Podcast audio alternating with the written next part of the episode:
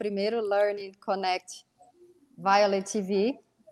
Estamos aqui hoje para falar sobre a força do amor, a potência, essa força criadora que tudo constrói, que tudo crê, que tudo cria.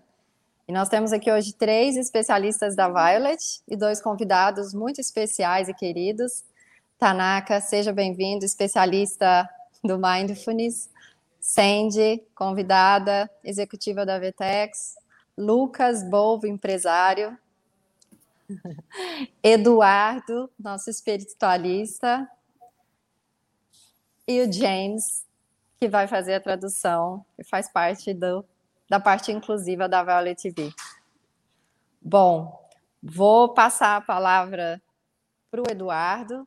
Né? Estamos aqui hoje para falar do amor, principalmente como essa força né, que conecta a gente a tudo e todos, com Deus, ou seja, a força que você acredita. Olá, tudo bem, Douglas?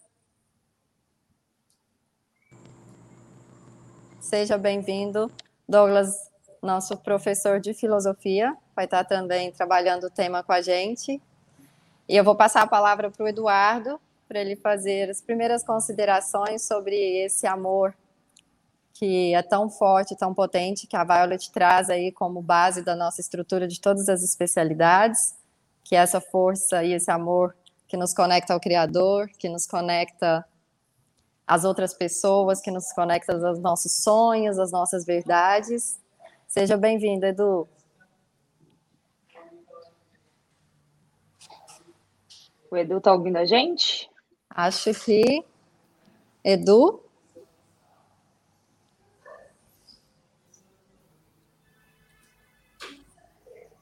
Não sei, não acho que ele não está escutando a gente. Ele estava online agora. Douglas, quer começar então? Fazendo algumas ponderações dessa força pelo olhar da filosofia? Olá, não pode ser. Obrigado. Prazer estar aqui com vocês. Estão me escutando bem? Tá tudo certo? Sim. Com a imagem. Então tá ótimo. Bom, sou Douglas, né? Me apresentar aqui, apesar da Mara já ter, ter falado um pouco de mim, né? Sou professor de filosofia é, há mais de 10 anos e sou filósofo clínico, né? Também trabalho na área terapêutica dentro da filosofia. Quando a gente pensa no amor, aí eu acho que cada um de nós vai dar uma colaboração sobre isso. Uma, cada um vai fazer colaboração sobre isso. Né? Dentro da, do que é a filosofia, acho que a primeira coisa que eu posso falar e que eu acho que todo mundo vai lembrar até do colegial, até do ensino médio, é que a filosofia ela traz uma lembrança de que nós temos uma palavra muito pobre um vocabulário muito pobre para falar de amor na nossa atualidade. Na Grécia Antiga, a gente tem pelo menos três tipos de palavras para falar de amor. Né? A gente fala de amor enquanto amizade, filo, a gente fala amor é, enquanto amor como paixão, amor erótico que é eros, e a gente fala ainda de amor como ágape, que seria um amor mais transcendente. E em português, né, ou mesmo em inglês, em outras palavras, a, a gente ainda tem um vocabulário tão pobre, né? Hoje eu estava trabalhando uma aula de filosofia com meus alunos sobre falácias, né? E aí eu falei para eles de uma falácia clássica, que é: Deus é amor, o amor é cego. Logo, Deus. É... Aí eu dizia para eles: aonde está o erro? O erro está em a gente ter um vocabulário tão pequeno para falar sobre amor, né? Então é, aonde está o erro dessa, dessa frase? O erro está justamente em falar, usar a palavra amor para distinguir, para falar tanto de um amor erótico, um amor romântico, um amor transcendente, né? O amor que você tem por um prato de comida, eu amo esse prato de comida. Eu amo essa, nossa, eu amo tanto a minha cidade, o lugar onde eu nasci. Eu amo tanto uma pessoa, eu amo tanto meu pai, eu amo tanto, mas são tudo, são todas coisas muito diferentes. Né? e a gente tem somente uma palavra para falar de todas essas, todos esses aspectos. É, eu trabalho com uma coisa, como eu falei, chamada filosofia clínica. E como que a filosofia clínica, né, essa área da terapêutica, entende a ideia de amor? Primeiro, a filosofia clínica é uma área terapêutica que vem como uma tentativa de subjetividade, ou seja, ela não vai levar pressupostos. Então, a filosofia clínica ela tenta ter um olhar ético a entender que cada pessoa é extremamente única e só pode ser entendida dentro da sua historicidade e da sua história de vida. Então, como que eu vou entender o amor no olhar da filosofia clínica? Primeiro, eu teria que ir para a vida da pessoa. Aonde foi a primeira experiência de amor dela? Às vezes foi um bichinho de pelúcia que ela teve, que ali começou a se manifestar algo que ela queria tanto e gostava tanto. Às vezes foi, às vezes é um encontro com um animal de estimação, é onde a pessoa muito pequena está aprendendo já qual é essa relação e depois vai se traduzir como amor.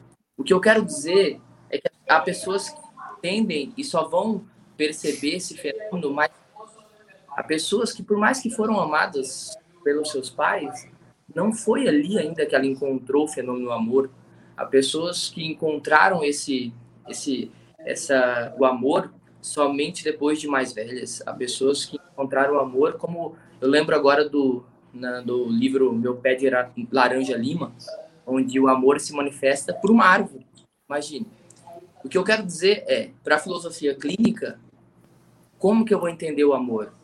primeiro eu teria que entender a sua vida, aonde ele se manifestou lá e como ele se manifestou.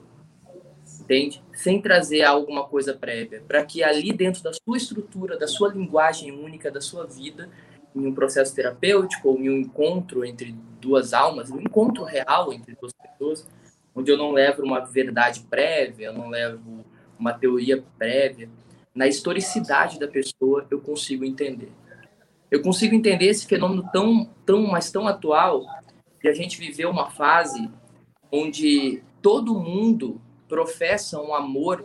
Ou, ou, a gente tem hoje, eu acredito, um amor muito panfletário. Você diz que o amor deve ser livre. Você diz que o amor verdadeiro é espiritual e liberta. Mas quando você se apaixona, você fica ciumento, carrasco. E é na prática, e as pessoas vivem isso. Elas sabem, não é? A intenção dela não é essa ela diz para outra pessoa: Não, nossa, eu quero que você seja livre. Eu quero amar você, mas eu quero que você seja livre.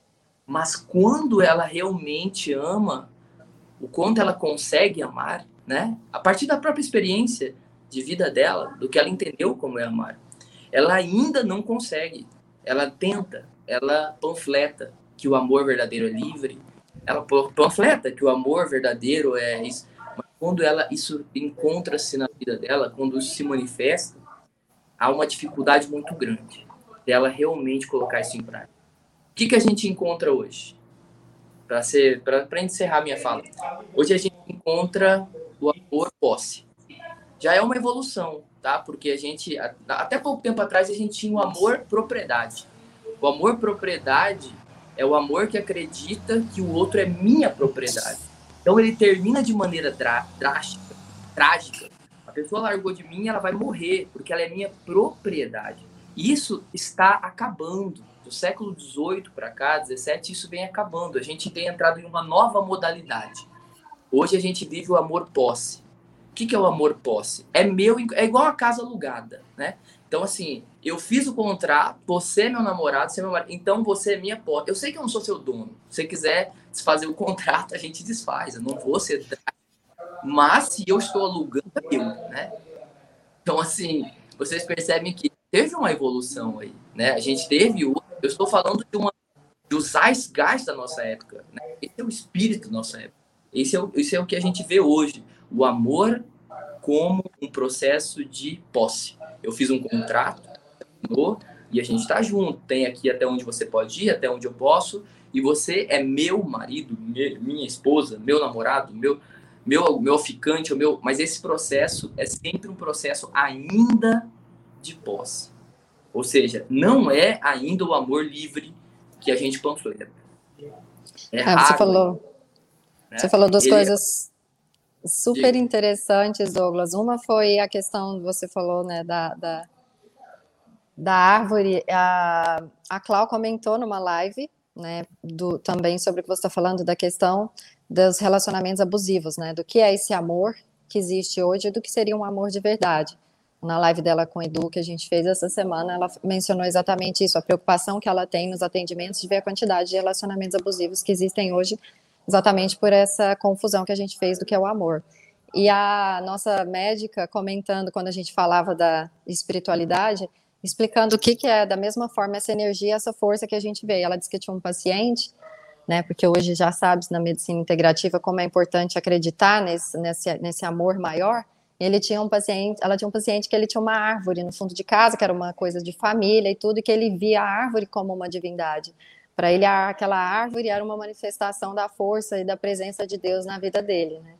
A gente vê como realmente é importante a gente esse olhar integrativo que a gente tem de entender, né, as diversas formas de amor, de, de encontrar essa força divina na nossa vida e como isso pode ser trazido por várias áreas e a importância da individualidade, né, de respeitar como cada um vê, cada um é, mas ao mesmo tempo da gente também ter esse autoconhecimento de entender o que nos faz bem e o que faz bem para o outro, né? Acho que esse é o mais importante, esse amor, né, que eu tenho e essa crença que eu tenho em Deus, isso me fortalece ou me enfraquece, né? Essa relação, esse amor, me fortalece ou me enfraquece? E é essa ideia da Violet, trazer esses, a importância de todos esses sentimentos, esses olhares, mas para que eles sejam a força e a potência que a gente, né, escolheu até para o tema de hoje. Edu. Sim, boa, boa noite. Boa noite. Queria que você apresentasse e fizesse as suas, suas colocações aí a respeito do que o Douglas falou e, enfim, pelo seu olhar da espiritualidade. Sim, bom, primeiro boa noite a todos, obrigado pela oportunidade. Eu sou Eduardo Camargo, sou uma pessoa de pele morena, é, cabelo preto, um topetezinho. Eu sempre faço questão de falar do meu topete. Estou com uma camisa branca e ao meu fundo uma parede branca. E tem uma frase aqui que diz: siga seus sonhos. Esse sou eu. E muito bacana, primeiro prazer, né? É primeira vez que eu tenho contato com praticamente todos aqui, professor Tanaka, Sandy, o Lucas e o Douglas, né? Eu entrei agora, ouvi só até onde o, o Douglas falou, é muito interessante, aprecio muito, admiro muito né, essa forma de enxergar, de analisar através da filosofia. Gosto de estudar bastante filosofia. É, e muito obrigado por compartilhar conhecimento tão refinado como esse. Obrigado, Douglas. E sobre o amor, né? Acho que essa como foi colocado no título, potência, né, que pode realmente transformar nossas vidas. É, por a tendência natural do ser humano é, é buscar seus sonhos, seus objetivos, né? E nessa busca existe também a tendência de é, se apegar a determinados fatores, né? ou a uma pessoa, como o professor Douglas explicou, né, algum fato, né, ou alguma é, a bens materiais, ou ao dinheiro, ou ao determinado trabalho, né? E naturalmente, quando a gente se apega, a gente vai deixando de lado exatamente essa essência é, que existe dentro de nós e a gente pode ativá-la ou não. Né? Na live que nós fizemos recentemente, né, junto com a Cláudia, é, eu usei um termo só para exemplificar que é, existe uma possibilidade da gente ter um acesso a essa potência, a essa força, né? E uma coisa bem simples, muito simples, e que acredito que vai de encontro também com o que o, o professor Douglas expressou, é, para ativar, para acessar esse caminho do amor, né? Basta com que, primeiro, né, a gente tenha esse espírito, esse sentimento de fazer algo verdadeiro em prol do outro. Só nessa direção, né? Realmente, o que você pode fazer de melhor com a capacidade intelectual, física, seja lá o que for, o que, que você tem de melhor para felicitar, beneficiar, gerar uma boa sensação no outro, uma boa emoção no outro. É, se a gente utiliza, eu acredito nisso, né? Se a gente utiliza essa, esse viés, né, para ativar essa força do amor dentro de nós, eu acredito que em tudo que nós formos realizar, é, nós colocaremos a nossa marca, a nossa essência, e tudo que a gente coloca a nossa marca, a nossa essência, vai junto o amor. Você que trabalha com algo, dedica ao máximo, faça o seu melhor, né? empenhe o seu melhor simplesmente naquilo que você está fazendo no momento. Sem dúvida nenhuma, né? É, vai ficar marcado, vai ficar registrado ali a sua marca. E aquilo é uma parte do que a gente está falando, que é essa potência do amor, né? Quando que a gente encontra essa liberdade e essa felicidade? Quando a gente faz algo pensando simplesmente, unicamente em benefício do outro. Nós viemos a esse mundo graças à força divina, graças a essa força extraordinária que move o universo, né? e cada um na sua, no seu modo de acreditar, né? É, essa energia, Deus, seja lá o que for, né? Mas existe uma força que move tudo isso e que, graças a essa força divina, nós recebemos nossa vida. E em todas as, digamos assim, em todos os caminhos que a gente pode estudar existente no mundo, na filosofia, nas, é, na, na Bíblia, seja lá todos os caminhos que indicam qual é a direção da vida do ser humano. Todas elas dizem que é em prol do outro, né? Em benefício do outro, né? Então, servir, ser útil. Então, naturalmente, como o amor, a essência do amor, é, eu acredito que ela é divina, então tudo que é que você faz com o coração, faz o seu melhor pensando na felicidade do outro, sem dúvida nenhuma, levará esse amor, né? Porque pensa, aquilo que é muito bem feito, aquilo que é muito bem dedicado, você recebe aquilo, você sente. E aquilo te traz uma boa sensação. Significa que o amor daquela pessoa chegou até você, né? Chegou até você. Obviamente que é um grande desafio na nossa vida, diante de todas as várias situações que a gente vive, várias influências que existem, a gente é, conseguir se manter nesse ritmo, né? nessa dedicação realmente de colocar o seu melhor em tudo que você for fazer. Mas é possível, né? e é por isso que a Violet existe. é agir com o coração, né, Edu? Coragem, né? Diferente do que a gente pensa, é agir com o coração, colocar amor. Eu sempre falo isso, que qualquer coisa que você recebe ou que é feita, e a gente já falou isso até sobre uma simples, não, um simples jantar. Você olha e você consegue identificar amor ou não naquilo, né? É Sim. muito interessante. É tudo com realmente é, genuíno, feito com aquilo que a gente acredita e o que a gente tem para oferecer, que é a nossa essência. Você falou outra coisa muito importante, que é o amor é conectar com essa essência. E realmente não tem, não existe possibilidade de a gente se conectar com a nossa essência e não encontrar um excesso de amorosidade, né, de força. Isso é impressionante. Queria pedir desculpa, eu esqueci de fazer minha autodescrição. Douglas entrou por último também, não teve tempo é, de fazê-lo. Eu sou Moara, de cabelos escuros, olhos castanhos escuros, pele clara. Estou vestindo uma roupa que lembra uma roupa japonesa. Estou numa poltrona vermelha em um lugar branco. E queria passar a palavra agora para a Sandy, para que ela fizesse considerações aí, tenho acompanhado há alguns anos o, o caminho dela e vendo uma transformação muito bonita acontecer aí dia a dia. Queria que você trouxesse um pouquinho do seu olhar e da sua experiência diante do que o Douglas e o Edu trouxeram.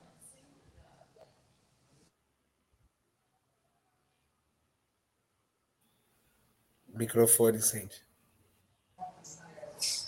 Foi agora? Estão me ouvindo? Foi, sim. Agora foi. É, antes de mais nada, muito obrigada pelo convite de estar aqui. Vou fazer minha autodescrição. É, eu sou a Sandy, fui convidada aí por esse time maravilhoso, é, ainda por um propósito mais bonito ainda, que é o Violet. É, eu estou hoje com uma blusa terracota vermelha, É, o cabelo loiro tingido, estou no meu cantinho, que é o meu escritório aqui em casa, que é o ambiente onde eu me sinto muito segura. E estou amando estar aqui e quero falar um pouquinho, talvez eu não tenha bagagem, né, desses experts que estão aqui hoje, mas eu queria trazer um pouco da minha experiência e dessa jornada de autoconhecimento que tem todo sentido com o propósito do que a gente está conversando aqui hoje quando a gente fala de amor. Para mim, amor é, é, se autoconhecer primeiro de tudo. Eu sempre fui uma pessoa é, muito curiosa para muitas coisas, mas eu colocava muito o meu racional, né, sempre na frente, e nunca deixava a minha emoção aflorar às vezes por medo, é, às vezes por receio, às vezes por experiências passadas, enfim. E aí eu falo que esse movimento para mim começou a acontecer porque eu sempre tive uma intuição muito forte, sempre senti muito, mas sempre tive muito medo de colocar isso para fora. E obviamente, eu acho que chega um momento da vida que todo mundo tem um start assim, um estalo de olhar para si. Às vezes a gente é muito fazedor, né? Fácil o que está ali no caminho, mas a gente não pondera, né, se o que está sendo feito de, de verdade aquilo tem um propósito para o que a gente quer ser, o que a gente quer se tornar, ou como, como, como a gente também quer se posicionar, vou falar dessa forma. E aí eu procurei, a Moara minha amiga de muitos anos, é, a Moara, além de ter né, construído com vocês esse propósito, é uma pessoa que tem uma espiritualidade muito forte e nós somos amigas há muitos anos, nos conhecemos até fora do Brasil. E eu pedi ajuda para amor, mas uma ajuda como profissional mesmo, porque passavam-se muitas coisas comigo e eu queria colocar as minhas casinhas, vou colocar dessa forma no lugar. Então, é, o que eu falo que tem algumas palavras que vocês falaram, e eu, como uma boa estudante, sempre vou anotando alguns pontos, porque eu tô, afinal, trocar aqui também é aprender com vocês. É, eu achei muito bonito quando o Edu colocou a parte de conexão, de essência e de intuição, porque a partir do momento que eu transformei minha vida para tirar um pouco o racional e eu ser guiada por uma emoção muito maior e reconhecer os meus limites em relação a isso, até onde eu poderia ir, ou ajudar é bom, mas até que ponto eu também consigo ir, né? Porque você também não pode fazer tudo. E quando eu consegui entender as questões de amor próprio, as questões de você ser reconhecido pela sua essência, que esse é o mais importante. E aí foi nisso que eu encontrei o amor. É, foi muito nessas conversas com a Moara que eu encontrei que eu cheguei em alguns pontos que eu queria, que eu perguntava como é que as pessoas me viam, né? Será que só me veem porque eu sou uma executiva? Eu nem acabei falando do meu, do meu trabalho, mas por eu ser executiva ou é, por eu ser amiga de algumas pessoas, infelizmente a gente tem muito isso no nosso dia a dia. Mas quem acende quando ela se desconstrói e tira tudo isso? Qual é a essência que eu estou passando para o próximo que está à minha frente? É, então eu acho que, para mim, o amor mais do que acreditar e, e, ele ser a força, ele é o canal mais puro e que vai te transformar e vai fazer você conseguir conquistar tudo que você sonha, porque quando você está dentro dele, você tem uma proteção muito maior. E aí você está coberto, né? Por mais que o externo, às vezes o externo faz tanto barulho que a gente não escuta o interno. E o interno é muito mais valioso do que qualquer multidão de vozes que tem ao nosso entorno. Porque algumas vão te tirar de uma trilha e vão tentar de alguma forma apagar um pouquinho sua voz. E aí, a partir do momento que você silencia para dentro, você consegue transpor isso para fora de uma forma mais honesta com você e com seus sentimentos. Acho que foi mais ou menos isso. Não sei se saí um pouquinho do, do contexto, mas foi isso que eu Ótimo. Senti. Ótimo. Aí, se você falou sobre. Acredito até que, que o Tanaka vai poder dar sequência e trazer aí um gancho com, com esse assunto que é dessa, né, da individualidade, desse autocuidado, de entender o nosso limite, né, para ajudar o outro é, e você trouxe muito isso, eu te conheço mesmo nessa questão de ser super fazedora e, e a importância de ter o nosso tempo, né? E o Tanaka falou sobre isso essa semana é, em um vídeo sobre com, quando a gente se cuida e se prioriza, como a gente fica mais forte para fazer mais e ajudar mais, né? As pessoas que a gente ama, o mundo, enfim. E a questão da individualidade que você trouxe, agora antes da live eu li um post de uma pessoa, de um perfil grande e, e ela dizia assim que a individualidade onde é cada um por si e um ataque e eliminação do outro. E eu falei, poxa, como a gente tem visto os conceitos de forma né, errada, porque a individualidade, quando você vai pesquisar o que ela significa, ela fala exatamente da sua identidade, o que te diferencia, um conjunto de qualidades que compõem a sua originalidade. E aí eu anotei aqui a frase que eu li, né, e anotei, né, o, o que é individualidade de verdade. E a Violet fala muito disso. Ela fala simplesmente dessa individualidade em unidade como nós somos melhores e como nós somos puros, né, essência, e somos mais potentes quando a gente preserva quem a gente é de verdade e se junta aos outros para cada um oferecer o que tem. Então é e maravilhoso. A projeção é muito maior, né? Parece que irradia.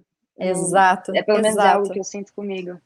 E é o que a própria, né, a espiritualidade, a filosofia, a astrologia, todos vão trazer como somos únicos. Não existe nenhum outro né, que tem a mesma, né, desde o do, do nosso DNA até a nossa essência igual. Então, tudo estimula a gente a trazer essa essência à tona, preservar e ter, e aí a coragem vem daí também. Né? A, coragem vem de você aceitar a sua essência e trazer. E é muito isso que a Violet tenta colocar, mas respeitando as diferenças, cada um trazendo a sua verdade. Queria ouvir o Tanaka agora falando um pouquinho disso. Seja bem-vindo, boa noite, Tanaka, mais uma vez. Boa noite, Moara, boa noite, pessoal. Boa noite às pessoas que estão vendo a gente aí, né? Ouvindo a gente. É, eu sou o Tanaka, sou japonês, ou descendente de japonês. Uh, tô careca aqui por conta da quarentena. O barbeiro fechou na quarentena, eu aproveitei passei a máquina e ficou mais prático. Uh, uma camisa polo cinza, né? Tem uma logo aqui no meu peito, que é a logo do, do, do, que eu ofereço, né? Depois eu falo um pouco mais sobre isso. Uma logo com um círculo que se chama Enso, é um símbolo japonês, né? Que significa plenitude, né? Significa é, tudo que a gente está conversando aqui, né? É, e dentro tem um símbolo que na verdade não dá para entender muito bem o que, é, mas a ideia da mensagem, né, desse símbolo, é um broto de arroz, né, porque o arroz ele tem uma, uma significância muito importante no Japão. Né? É, no meu fundo aqui, eu botei um painel aqui com tsurus, são é um origami, né? São garças é, do, com dobraduras que a gente faz no papel e que também tem uma implicância muito grande né, na, na cultura oriental. Né? É, eu sou responsável aqui por Mindfulness, né, pela Violet, uh, e estou muito feliz assim de ter encontrado esse grupo, esse time, assim que realmente a conversa que eu tive com a Moara foi um negócio uh, espetacular, assim, era algo que realmente me preencheu, né? Tava faltando, estava meio que sozinho assim no mundo, achando que eu era que eu pensava diferente de todo mundo, né? Falei, caraca, não é possível, né? E aí encontrei as pessoas aqui, ouvindo a fala de vocês, realmente estou muito feliz, né? muito conectado. Né? E é por aí, né? Acho que esse é o caminho. E muito interessante, né, a fala de vocês, porque cada um tem a sua experiência, né? Cada um fala aquilo que acredita, aquilo que vivenciou. Mas o fato é que todos têm o mesmo propósito, né? Todos têm o mesmo significado, né? São falas diferentes e mesmo que você entenda de meio torto assim, você vai ver que lá no final o propósito é o mesmo. E aí eu queria pegar o gancho do que o professor Douglas falou em relação a essa questão linguística da, da palavra, né? o, o, nome, né? amor, né? que ele é muito generalista e acaba trazendo muita confusão né? sobre o que, que realmente isso é. Eu, particularmente, a, a o, o contexto em si, né? Eu, se alguém perguntasse o que é amor, eu não vou saber responder, né? Mesmo porque eu acredito que o amor ele é, ele é uma experiência. Ele não é algo que você pega e coloca num lugar, né? Que ó, vem um cupido, né? Aquele anjinho lá joga flecha e você se apaixona. Não acredito nisso, né? Eu acredito no amor como uma experiência e essa experiência é quando você se conecta com tudo aquilo, principalmente com você em primeiro lugar, né? mas principalmente é, a partir do momento que você vai uh, se conhecendo, né, como a Sandy falou, a gente vai conseguindo entender algumas coisas. E ela, a, a fala dela é muito clara, porque tem muito a ver com o que eu também tive de experiência né, em relação à busca. Né? É, e aí você acaba se tornando uma pessoa mais forte, assim, forte no sentido de é, aguentar qualquer coisa, né, independente se vai ser bom ou ruim. Né? Resiliente. Mais resiliente, e você acaba encontrando ah, pessoas né, que também buscam isso. Né? Ela encontrou a Moara, é, é, assim, aquela coisa meio que.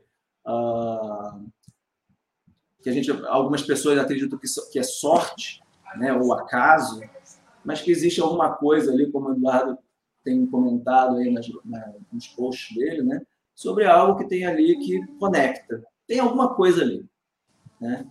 É, eu não posso falar que eu acredito, mas também não posso falar que eu não acredito, né? Porque eu nunca vi, eu sou muito racional, pé no chão, né? Acho que a Cindy vai me entender. Então, algumas coisas, sim, eu não vou desacreditar, porque também não tem, ninguém nunca me falou, né? Que é, que é de outro jeito. Então, eu fico aberto às experiências, né? E mindfulness é, é isso.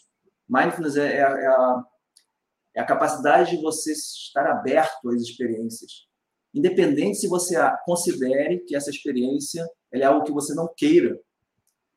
Então, quando você entra em contato com esse tipo de experiência, mesmo que ela seja ruim, ela te permite encontrar uh, novas razões, novos motivos, né, novas respostas daquelas perguntas que você estava buscando no lugar errado.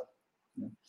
Então, uh, uma coisa que eu não comentei com vocês no início, né? Eu sou fisioterapeuta e trabalho com dor crônica, né? A dor crônica é algo que me fascina, porque é um problema físico, né? As pessoas têm ali os problemas, mas o, o, o sofrimento, ele é um sofrimento interno, ele não tem a ver com a dor. Ele é algo muito além, assim, é meio que metafísico, né? E é por isso que ele não tem cura. Então, ao longo da minha carreira clínica, né, no tratamento da dor crônica, né, eu fui buscando formas né, de fazer com que as pessoas ah, minimizassem o sofrimento.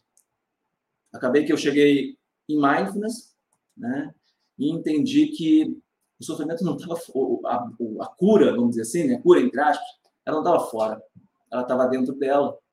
E a partir do momento que ela aceitasse aquela dor, aquela doença, aquele problema, ela conseguia encontrar respostas para ter uma vida muito melhor, mesmo com dor. É algo muito estranho, né, a gente pensar nisso, né, para as pessoas que é, não têm esse tipo de experiência, né, pode ficar meio confuso, né, mas ah, esse momento de conexão com aquilo que causa problema para ela, que causa sofrimento para ela, e ela descobre que o caminho está ali, né, a resposta está ali, isso para mim eu posso considerar como amor né, o amor próprio, né? Essa capacidade de você assumir todas as suas deficiências, todos os seus problemas, todas as suas dificuldades. Afinal de contas, nós não somos pessoas perfeitas, né? Ah, e a gente precisa ter essa consciência, né, das nossas fragilidades, de tudo, tudo aquilo que é negativo, né, tudo aquilo que é ruim, que a gente não quer saber, né, que tem, né, a gente só quer festejar, né, tirar foto no Instagram e postar as viagens e tal, mas a gente tem um lado ruim, um lado negro ali, que a gente precisa entrar em contato. Primeira palavra de ordem da Violet, vulnerabilidade, Tanaka. Sensacional. E, e para a gente entrar em contato com isso, a gente precisa estar aberto, né? precisa estar realmente disposto, e aí entra a questão da coragem, da autoconfiança, das pessoas que estão à nossa volta, né? porque é um caminho árduo, é bem difícil, mas que é difícil no nosso mental, né? Os nossos medos, né? Muitas vezes não permitem que a gente entre em contato com isso. E é igual, eu gosto de dar um exemplo da criança, né? Que está com medo do monstro. E aí, quando você vê apenas a sombra de uma árvore, no lugar de uma árvore, né? E aí aquele medo vai embora. Então, eu acredito muito, né? Nesse tipo de coisa. Mas isso só é possível quando você entra em contato direto com a experiência. E aí eu descobri que isso só mindfulness, né, não te permitia entrar em contato com essa experiência. porque é uma experiência ruim, você não quer estar ali, né? Então, a forma mais prática de você entrar em contato com essa experiência de forma direta é através da autocompaixão. A autocompaixão foi algo que realmente mudou a, aquilo que eu acreditava sobre bondade, generosidade, sobre afeto, caridade, tudo aquilo que a gente diz que faz, né?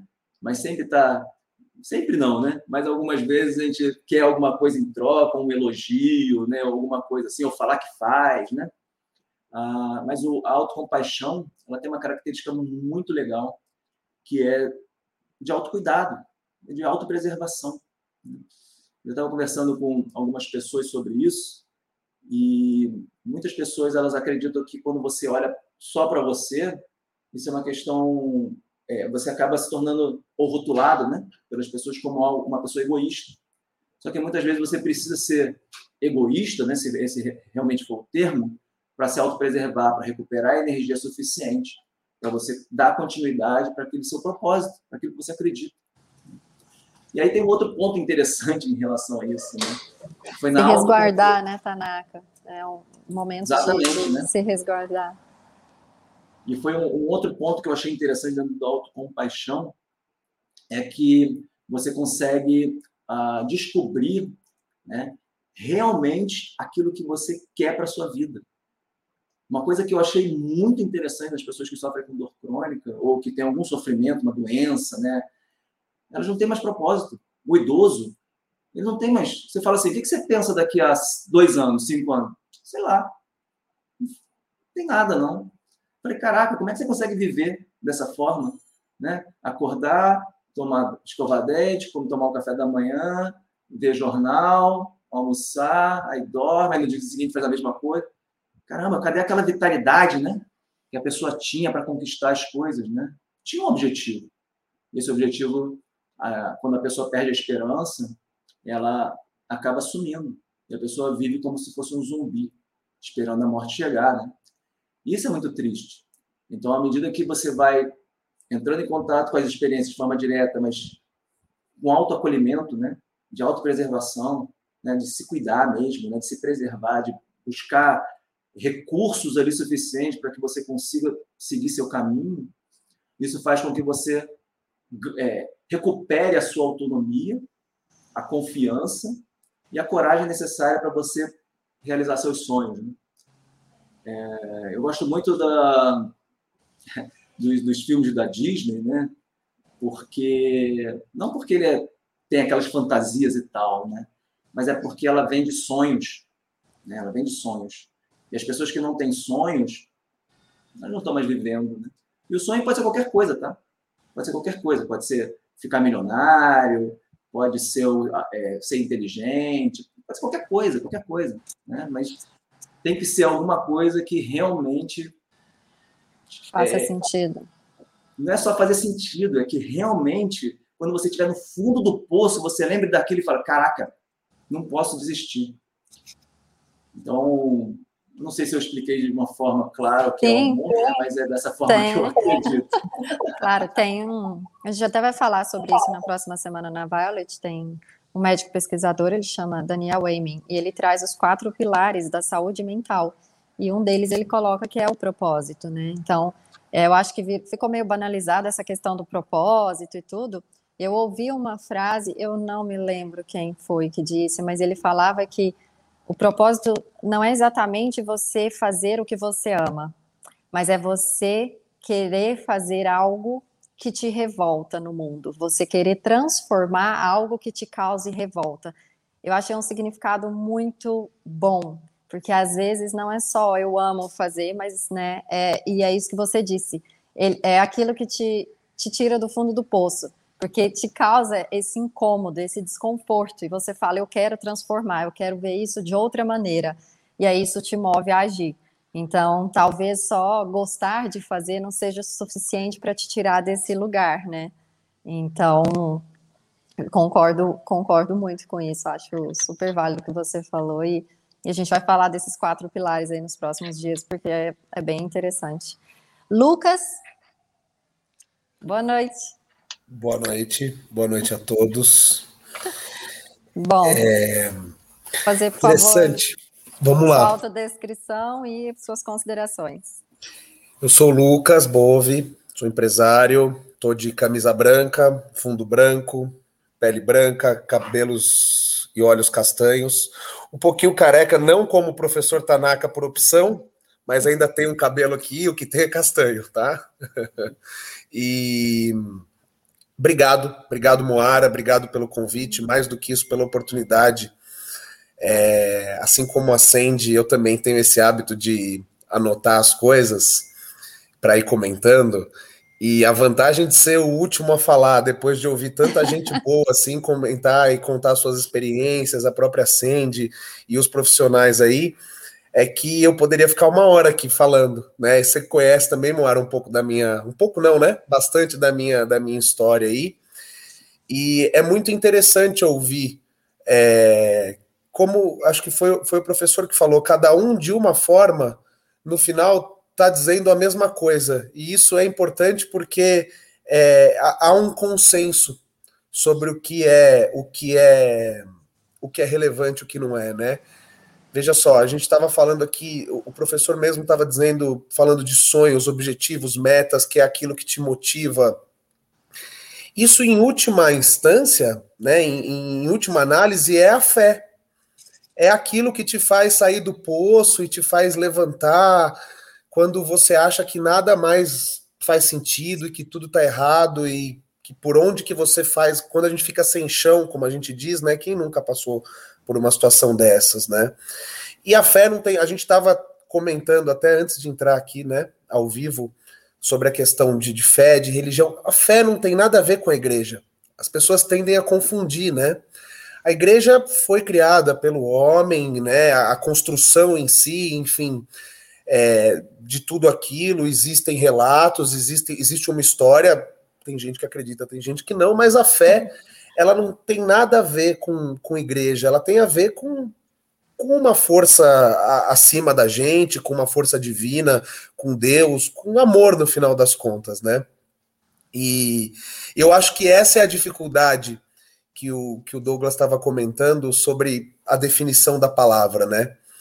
É, em italiano, por exemplo, a minha família é de origem italiana, eu aprendi desde pequeno, a gente fala ti voglio bene, que é eu te quero bem. A palavra te amo existe, o te amo ele existe, mas é pouquíssimo usado para você ter uma ideia. É engraçado como em cada língua, de cada forma, como a gente tem a palavra saudade, que ninguém no mundo tem, que é uma palavra tão bonita, né? Como o amor, ele tende a ser uma coisa super complexa, ao mesmo tempo que ele é uma coisa super simples. E aí alguém trouxe aqui a questão das crianças, enfim. Eu e a Moara temos um casal de amigos em comum e eles brincam que a, eles têm uma filhinha que vai fazer dois anos agora e eles brincam que eu sou o primeiro amor dela porque quando quando ela, ela fala de mim o tempo todo e quando ela me vê ela fica envergonhada, ela faz charme, não sei o quê. Então assim, a gente tava, alguém comentou sobre isso, desculpa, eu realmente fui anotando e não me lembro que o amor ele vai se expressando desde que a gente é pequeno e à medida que as coisas vão passando na nossa vida, e isso não é uma crítica, isso acredito eu, né? Tô falando aqui como leigo, como quem vivenciou a vida só até agora não sou estudioso do assunto, mas é natural do ser humano, a gente acaba complicando de fato as coisas, né? E quando a gente fala em individualidade, é diferente de falar em individualismo, né? É, o fato de você se amar em primeiro lugar e conhecer quais são as suas necessidades só facilita com que você consiga passar isso adiante, né? É, eu, por exemplo, sou um pouco, acho que talvez Talvez não, né? Por isso que a Moara colocou a gente aqui nessa mesma conversa. Eu sou o oposto da Sandy, por exemplo, né? Para quem gosta de astrologia como a Moara, eu sou escorpião com lua em escorpião, né? Então, assim, a intensidade ela aflora, o negócio flui e, e, o racional fica para trás. E é importante. O meu caminho foi justamente o oposto do da Sandy para chegar ao centro. Botar o racional um pouco no negócio também, porque o amor ele é, é ele é dessa forma, né? Ele está implícito nas coisas, a gente não consegue muito bem definir, e eu acredito que a gente acaba até se confundindo. ainda mais nos dias de hoje, como a gente, como vocês comentaram também aí, né? É, cada vez é mais online, cada vez é mais os outros. Essa busca pelo ideal, ela atrapalha, porque não existe ideal, né? O amor ele é individual. O que, inclusive o que cada um pensa do amor, como cada um acredita no amor, como cada um recebe amor. E se você chega num excesso, é, já não é mais amor, porque não tem como, eu não consigo imaginar como o amor, a gente fala tudo em excesso é ruim. Eu não consigo imaginar como o amor é uma coisa ruim. Então, quando tem amor em excesso, talvez não seja amor. E aí é uma coisa que nós escorpianos, por exemplo, né, temos que controlar e entender essa linha tênue aí e, e conhecer realmente os limites das coisas, né? É, porque o amor é, ele é de fato, como o professor falou também, ele é experiência, ele é construção acima de tudo, né? E nós temos passado, inclusive com essa pandemia e tudo mais, por períodos de aceitação e de não aceitação. E isso precisa ser normalizado. Né? A gente não é obrigado nem a se amar todo dia, quanto mais a amar os outros, né? E as redes sociais, a internet, ela é, é maravilhoso estar tá aqui, a gente está cada um na sua na sua sala conversando. Tem gente até do outro lado do mundo aí, né? E, e, e, a tecnologia une a gente, mas ao mesmo tempo tem que tomar cuidado com isso, eu acho, né? Para que a gente não tenha aquela busca incessante o tempo todo por tudo, porque o medo verdadeiro, ele é do desconhecido. E o amor, de fato, na minha opinião, é um grande desconhecido. Eu acho que a gente vai morrer, se Deus quiser, todos aqui bem velhinhos e bastante amados, mas sem. É, quando o professor falou, olha, se me perguntam o que é o amor, eu acho que nem a pessoa mais experiente que viveu as maiores experiências do mundo vai conseguir definir o que é, né? E, e a minha experiência passou muito por isso por tentar conhecer os limites, por entender que nem sempre tá tudo bem, que nem sempre vai estar tá, vai ser maravilhoso. Eu nunca fui muito influenciado pelas, pelas mídias digitais aí, mas talvez inconscientemente a gente vê os outros sempre bem e imagina que tem que ser daquela forma. Não existe. E que eu queria colocar que foi muito interessante também foi a questão da compaixão, que é igual à individualidade, é diferente de autopiedade, né? a, a minha terapeuta ela falava que eu sentava muito fácil na cadeira da culpa, né? Para resolver os problemas, eu assumia a culpa, assumia a bronca e acabou. E é você ter essa autocompaixão mesmo, como o professor colocou muito bem aí, de você entender que nem sempre vai, você nem sempre vai se amar, quanto mais, né, como eu disse, amar os outros. Muito interessante essa reunião de, de ideias aqui de, de, astrologia com filosofia, com mindfulness, com técnica, com, com experiência, com prática, com teoria. Muito bacana mesmo. É tudo bom demais, né? Muito, muito. Lucas, você falou várias coisas, inclusive a menção que o, que o professor fez sobre. A gente fala do amor é muito bonito e quando a gente vai amar é um pouquinho diferente na prática, né? Que é bem isso. A questão da construção né? Eu sempre vi o amor como construção.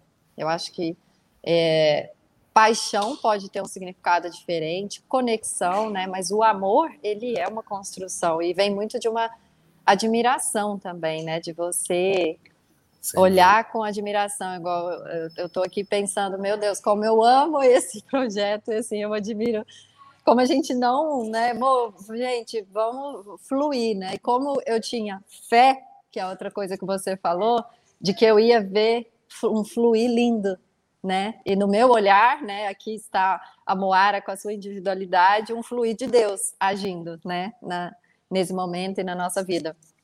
E a outra coisa que você disse foi do amor ser desconhecido. Então, queria ponderar só a questão de como é preciso coragem para amar, porque é um, né, exatamente é você mergulhar no desconhecido, porém, como o amor verdadeiro ele tem uma cara muito específica de lar, né? De te fazer sentir em casa.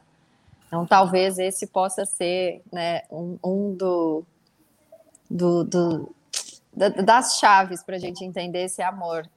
Para mim, né, que é, é, eu acredito que é esse te fazer sentir em casa. E a gente tem isso não só né? Com todos os tipos de amor, com amigos, né? Que tem amigos que tem cara de casa.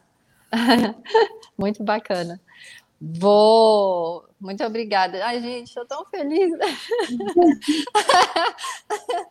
Queria agradecer muito. Eu estou me sentindo em casa, assim.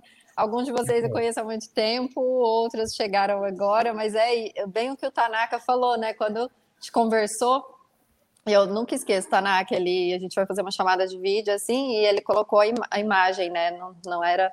E era, era uma imagem, eu olhei e falei, nossa, era uma pessoa entregando o cérebro.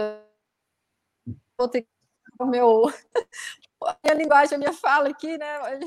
E aí eu falei, não, eu vou ser eu mesma. E foi isso que fez com que a gente se conectasse. Mas a hora que eu vi aquela imagem, eu falei, nossa, meu Deus, eu, eu acho que eu não, talvez não seja a pessoa mais certa para estar tá fazendo essa proposta. E eu resolvi ser eu mesma. E a gente ficou horas falando. E eu vi como eles também se, se foi vulnerável ali, se sentiu à vontade. E no fim, a gente percebeu a quantidade de coisas em comum ali. Eu falei, realmente, a palavra que alguém aí não queria falar, mas enfim, isso é né? A ciência não tem problema, é energia mesmo, né? A gente vai atrair aí naturalmente é, pessoas e situações que têm esse fundinho aí, né, de, de identificação. Uh, Douglas, bom, depois de tudo isso, você trouxe aí, queria ponderar, né, uma novidade que é uma coisa para mim, né, é uma novidade e eu tenho comentado com várias pessoas e ninguém conhecia também, que é a filosofia clínica, né? Que é esse esse olhar. A mim foi algo extremamente surpreendente e muito muito interessante, né? Já já já ela assim já estou até na pós, gente. Eu fiquei fiquei extremamente encantada aí com os pilares da filosofia clínica, que é, é exatamente ele falou coisas incríveis assim. Eu falei, nossa, fazia tempo que eu não escutava algo que eu olhasse e falasse isso é diferente que são os pilares, é você se esvaziar completamente para entender e olhar a partir do outro, né, Douglas? Então você não vem com premissas para encaixar as pessoas em alguma coisa, em algum lugar, mas você se esvazia para se encher do que ela tem a trazer. Queria que você falasse um pouquinho mais desse desse amor aí por, pelo olhar da, da filosofia clínica. Perfeito. Bom, é um prazer. Primeiro, deixa eu fazer minha autodescrição, não fiz, né? Eu sou Douglas, estou aqui com uma camiseta xadrez azul e preta, meu escritório. É, tenho cabelos longos, mas estão amarrados aqui. Estou é, de óculos, né? Estou com minhas duas gravuras aqui, que tem interessante como a gente sempre se, se rodeia de, de pequenos. Eu, é, na filosofia clínica, até a gente fala dos são os companheiros de caminho, né? Eu tenho aqui duas gravuras, né? Vocês não conseguem ver aqui, mas aqui está a gravura de Portugal. Eu vivi em Portugal boa, boa parte da minha vida, né? Tenho cidadania portuguesa. E aqui do lado nós temos a gravura da região ibérica inteira, né? Porque eu sou apaixonado pela região ibérica. E, e o Tanaka estava falando um pouquinho, não, é, o Lucas falou sobre a questão, antes de eu entrar na filosofia clínica, sobre a questão do quero bene, te quero bene no, no italiano, né? Eu lembro que em espanhol é te quero e como isso tá distante do amor. Eu tinha um amigo ele falava como é difícil, porque para nós espanhóis é sempre te quero e é sempre posse, né? Porque é difícil, a gente usa, ele falando em espanhol, a gente usa sempre te quero, te quero. E ele falava, não, mas você vê como a própria palavra aqui, já está sempre no, na posse, né? Eu quero, eu quero, eu quero. Né? Não, não é eu te quero bem, né? Eu quero você. Então aí já entra na, na questão da posse. São alguns pontos que eu, que eu queria comentar da, da fala de todos, né? É, alegria de estar aqui e, e, falando da filosofia clínica. A filosofia clínica ela surgiu, na verdade, assim, se a gente for olhar, a filosofia clínica ela sempre esteve presente de certa maneira. A gente tem filósofos como Antífon, que é um filósofo 600 anos antes de Cristo. 600 anos, anos antes de Cristo, na Grécia Antiga, ele abriu um consultório que ele chamava de consultório da alma, onde ele atendia as pessoas é, e falava que ele ensinava a arte de escapar da aflição. Então você imagina que quantos quantos séculos antes de Freud, né? muito, mas muito tempo antes de Freud, né? É, a filosofia clínica ela, ela vai ter uma, uma dimensão muito grande com é, a década de 20. Eu estou pulando muita gente que falou sobre isso, né? mas vamos direto para hoje em dia, a década de a nossa, mais próximo nossa, uma filósofa espanhola chamada Marieta Zambrano. A Marieta Zambrano ela resgatou a ideia de abrir consultórios para atender pessoas. Isso na década de 30, década de 20, né? E ela usa muito a filosofia racionalista para isso. Aí depois a gente teve muitos e muitos temas. A gente tem filosofia clínica no Japão, tá? Depois, eu não lembro agora o nome, mas a gente tem um grande filósofo clínico que tem consultórios no Japão e que dá curso de filosofia clínica no Japão, que é um, é um tipo de filosofia clínica específico que usa uma parte da filosofia. Nós temos a, a, a filosofia clínica é, com aquele livro best-seller, Menos Prozac, mais Platão. É um livro que é, popularizou a filosofia clínica, né? E aqui no Brasil a gente tem o Lúcio Pachter. Lúcio Pachter é um psiquiatra brasileiro que ele começou a fazer um, um trabalho, Lúcio, em manicômios e ele percebeu que a psiquiatria e a psicologia não tinham arcabouço para entender a estrutura de pensamento daquelas pessoas.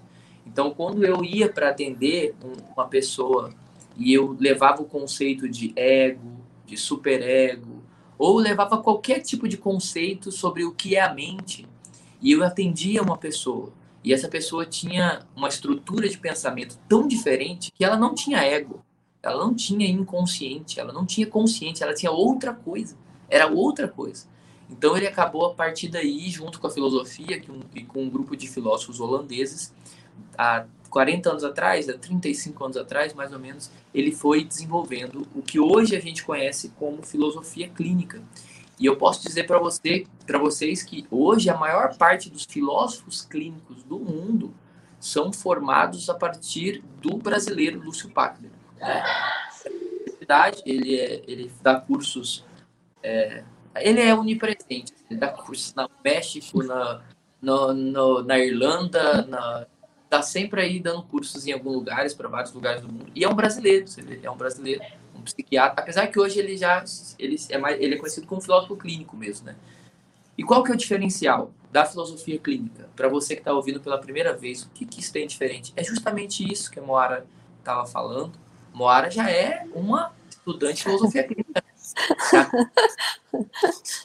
mim, Não, eu só quero entender um pouquinho mais só. Tá fazendo curso filosofia Moara não, não tem tempo ruim, não. Você fala para ela, no outro dia ela já está fazendo o negócio, já. Né? já se Eu também tenho, tenho os, meus, os meus desafios aí de, de, de, de, de trabalhar esse, essa, essa busca aqui, claro que foi a minha busca, né, gente? E, e continua sendo diariamente. Mas um era isso, eu percebi que eu era super fazedora para fugir também dessa sensibilidade extrema e tal. Então eu fazia, fazia, fazia para conseguir né, lidar um pouco com aquilo que eu não senti, não olhar tanto para dentro. Não fui bem sucedida, graças a Deus, mas enfim, também é um caminho árduo para mim aí diário. E, e, assim, falando especificamente do tema da nossa, da nossa conversa, que é o amor como força, potência criadora, isso dentro da filosofia clínica. A filosofia clínica, ela não vai aceitar muito bem, ela não vai olhar muito bem pressupostos universais do ser humano. Porque ela acredita que quando a gente diz, olha, as pessoas precisam de tal coisa, não é verdade. A gente vê aqui, ó, num grupo tão pequeno de seis pessoas, sete pessoas, o Lucas com uma experiência totalmente diferente, né, da ciente, da ciente que estava falando, olha, eu precisei muito mais abrir para emocional, ou não, eu já precisei e abrir para o racional, né?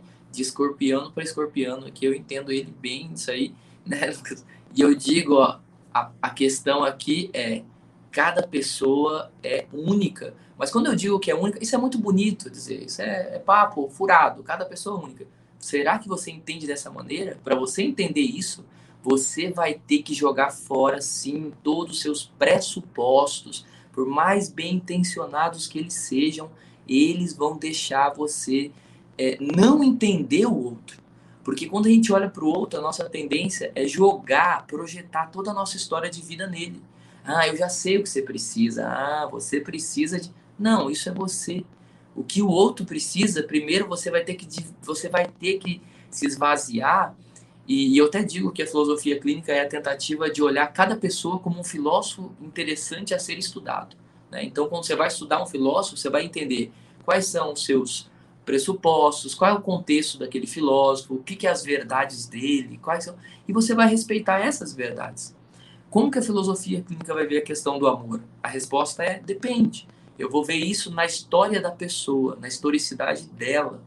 Então, eu não vou levar nem o pressuposto de que o amor é, é, é importante, porque há pessoas que conseguem viver muito bem e que têm uma estrutura emocional e, e uma estrutura psicológica tão frágil, tem a sua alma tão quebrada, que quando a experiência do amor chega, se ela chega por um caminho, é, por um que a gente chama de ponto cego, por um caminho às vezes é, errado, chega uma pessoa.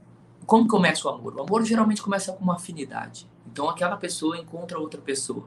Aquela afinidade vira admiração, como a Mora estava falando. Admiração. Aquela admiração ela se torna uma busca, porque você vai querer estar com aquela pessoa, você quer estar na presença dela. E o que era para ser algo tão bom, quando a, a estrutura interna da pessoa não está preparada para isso, isso pode ser terrível, né? Porque aquilo, em vez de entrar como algo acolhedor, mesmo a pessoa fazendo o melhor que ela pode, ela não consegue. Aquilo entra, se torna posse, se torna sofrimento. O amor romântico, hoje a gente ainda tem, né? E será que é um amor verdadeiro? E geralmente as pessoas pensam no amor verdadeiro como o amor romântico. O amor romântico, hoje em dia, por causa das novelas, ele é visto às vezes com um certo encanto, mas o amor romântico até o século XVIII, XVII, eu gosto muito de olhar para o passado, como vocês estão vendo aqui, né, por causa da filosofia e tudo, ele era visto como algo horrível. Você vê, Romeu e Julieta foi escrito por Shakespeare como uma lição de moral para os jovens. Não se apaixonem, vocês vão se matar. Né? Então, assim, o Shakespeare escreveu Romeu e Julieta, não sei se vocês sabem disso, mas como um recado, não façam isso, isso é muito ruim. Aí, mas é, é hoje, Douglas, hoje as pessoas têm medo de amar. Isso é mais atual do que tudo. As pessoas sentem medo de amar, medo de se abrir para o outro, medo de ser amado. Isso é um desafio totalmente atual, mas, corretíssimo. Mas, interessante como a maioria das pessoas, eu concordo, mas assim, a maioria das pessoas vê hoje Romeu e Julieta como uma coisa boa. Olha como é bonito, como é um amor. E é interessante como o autor ele escreveu de uma maneira totalmente diferente. Ele, a intenção dele, quando escreveu Shakespeare, né? A intenção dele era dar uma lição para os jovens. Cuidado com o amor, né? Porque se ele chega numa hora errada, se ele é tão, ele é muito forte, porque ele, ele às vezes se traduz como paixão, a paixão, geralmente, biologicamente, ela dura em torno de 3, 4 anos, a paixão. Difícil mais que isso. E essa paixão deve se tornar amor. Né? Tanto que, eu não sei se vocês sabem disso, mas biologicamente a gente fala que a, a paixão ela é muito parecida com a cocaína mesmo. Ela é viciante, ela, ela é da muita dopamina e ela é, e se a pessoa se vê sem, ela se sente como um drogado mesmo. Amor, a nossa se... a, a nossa médica fazendo uma ponderação muito importante, você falou, é, vai falar sobre isso né, na aula dela de amor, sobre como o amor e a paixão agem exatamente no nosso corpo, falando de, dos hormônios mesmo, como que isso libera e quais as sensações que se traz e por que funciona dessa daquela Não. maneira. Sensacional. É cocaína, o amor é Rivotril. Por quê? Por que Rivotril? Porque o amor é uma calmaria. Só que tem gente que não gosta de calmaria. Por isso que tem gente que a paixão vira amor e ela larga o cara, a pessoa, porque ela tá viciada. É? Isso é, e é assim, tudo bem, as pessoas são diferentes, né? Tem pessoas que realmente estão lá e ela gosta de correr perigo, vamos dizer assim, né? O difícil, gente, e o complicado é quando uma que quer Rivotril encontra outra que quer dopamina e cocaína e vamos dizer assim, né? Vocês estão entendendo? Esse é o problema, porque porque aí uma, uma vai se sentir fraudada, né? Falou, poxa, quando se tornou aquilo que eu queria, ela pulou fora, né? É, mas assim, como a filosofia clínica vê o amor, dessa maneira vai depender de cada caso, de cada história. Vamos entender como isso aconteceu na vida dela, sem um pré-julgamento prévio. Há pessoas que amam coisas, há pessoas que amam pessoas, há pessoas que o amor dificilmente entra e quando entra lá é, não é muito bem assimilado, então eu não vou chegar nessa pessoa, na filosofia clínica, eu não vou chegar nessa pessoa e falar, oh, amor é importante, você tem que amar. Calma, vamos entender aqui. Às vezes não é bem isso que está faltando aqui, mas o amor, antes de mais nada, eu vejo agora falando como Douglas, não só como filósofo clínico, né, mas como Douglas, o amor é o porquê, o amor é a força e potência criadora. O que, que eu vejo, né? Aí falando da minha historicidade, não falando das pessoas em geral. O amor é aquilo que o, o Vitor Frankl, né, que é o filósofo que, que criou a logosofia, a ideia de que a vida é o porquê, né? Então, quem tem um como suporta o porquê. Né? Quem ama suporta o, o, o como. Porque, assim, se você não tem um porquê, você não vai suportar o como. Quem tem filho sabe que depois que você tem filho, você suporta muito mais, né? Que você suportava antes. Porque agora você tem o porquê. E quem tem um porquê suporta o como chegar até esse porquê. Então o amor, ele, ele pode, quando chega de maneira que é assimilado pela estrutura da pessoa, ele pode fazer e ele faz uma revolução. Ele faz uma revolução. E, e ele pode ter, eu acho que realmente ele tem esse espaço, essa importância, porque o amor ele é a única possibilidade, talvez, uma das poucas possibilidades que o homem tem, quase um milagre, né? Que a gente tem para conseguir vencer o instinto animal mesmo, para conseguir vencer a, a autopreservação, porque a autopreservação, o amor próprio, o, nesse sentido é, ególatra, assim, né? Ele, ele faz a gente se fechar. Conseguir realmente é, se abrir para o outro é um ato de amor. Cuidar é um ato de amor. Mas acima de tudo, e eu encerro minha fala com isso, eu acho que agora relembrando o Eric Fromm, não sei se vocês conhecem o Eric Fromm, um filósofo que é também psicoterapeuta, muito famoso aí por ter escrevido a obra Arte de Amar. O Eric Fromm ele diz que acima de tudo o amor é uma arte. Ele não é só uma construção, ele é uma arte, porque infelizmente a gente não percebe isso. Mas para amar, você tem que estudar, tem que tentar, tem que treinar, igual um artista. E a gente deveria estudar sobre isso, falar sobre isso, porque não é uma coisa que a gente nasce sabendo fazer. Pelo contrário, os namoros adolescentes são traumáticos, são, sabe, geralmente, né? Há, há exceções? Ah, mas assim, amor é uma coisa que é uma arte. Ela, você precisa estudar isso. Você precisa sentar, tentar, é, aprender, porque amor é cuidar, amor é se entregar, mas amor também é isso. Então, assim, é como um escultor. Né? O Eric Fromm deixa isso muito claro na sua obra, que aí não vou entrar aqui, porque aí a minha fala vai ficar muito longa. Mas o amor é isso, antes de mais nada. Ele é uma arte. Então, ele precisa ser desenvolvido como tal. Como quem vai fazer origami, né? Como quem vai fazer uma pintura, como você vai ter que sentar e aprender a amar. E você não, sabe, não nasceu sabendo. Não, não, não se engane. Não acredite no panfleto que, que a gente fala, porque na prática é um desastre. Né? Só fala, pode falar tudo, o amor é tão bonito aí. Aí, de repente, se apaixona por alguém mais novo, aí fica inseguro, porque a pessoa mais nova, quando vê, já tá no... Nossa, deu palestra, falou sobre é, amor tóxico, e quando vê, é ele que tá sendo tóxico. Então, assim, na prática, né? o amor é uma arte. Existe tempo tempo, dedicação como um artista, assim, né?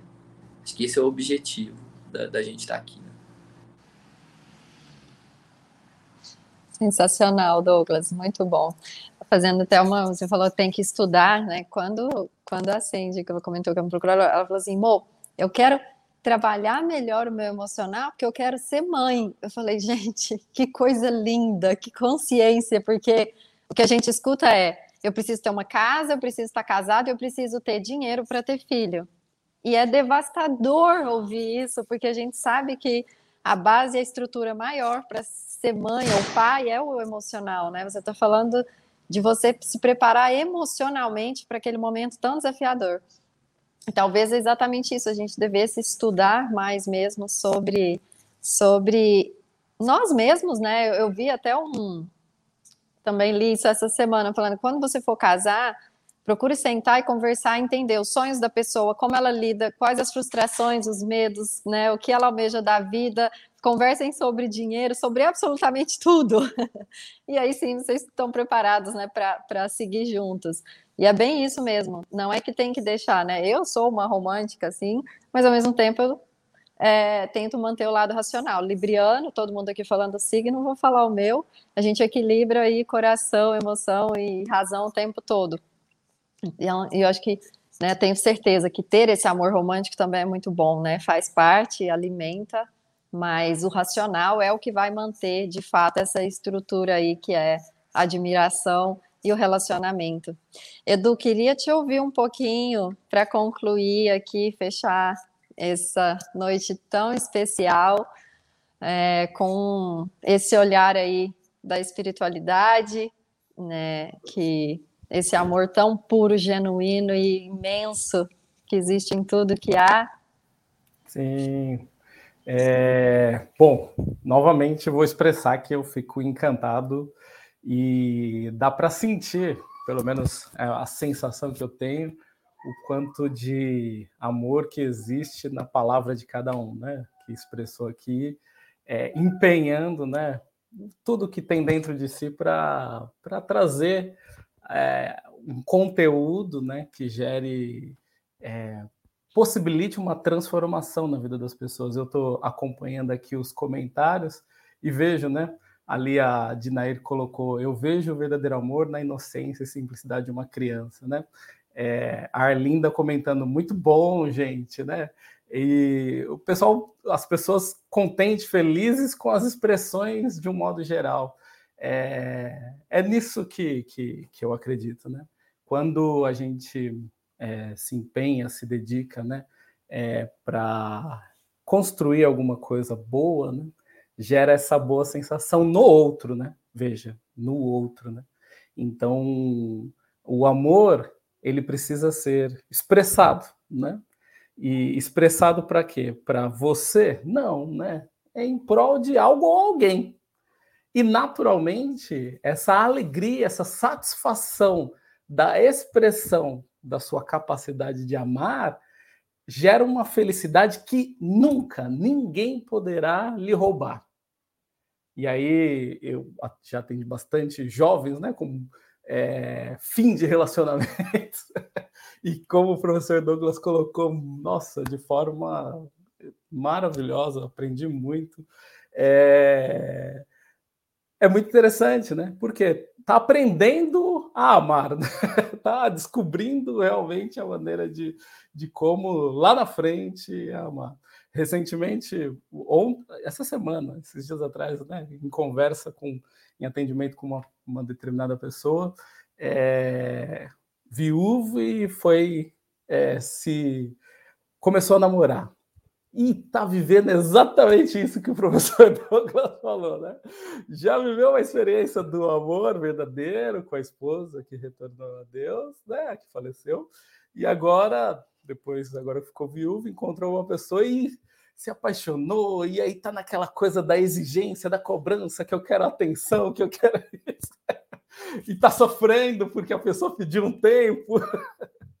Veja, e aí com aquelas mesmas emoções aos 65 anos, com aquelas mesmas emoções de um jovem adolescente que perdeu a namorada, né? Muito, muito bacana a colocação do professor Douglas, né? Mas como é, eu vinha colocando, né, no sentido de desvendar essa chave de é, como ativar a expressão do amor é, na minha vida, que aquilo que sempre que eu fizer nessa direção, me trará uma satisfação, uma felicidade, né?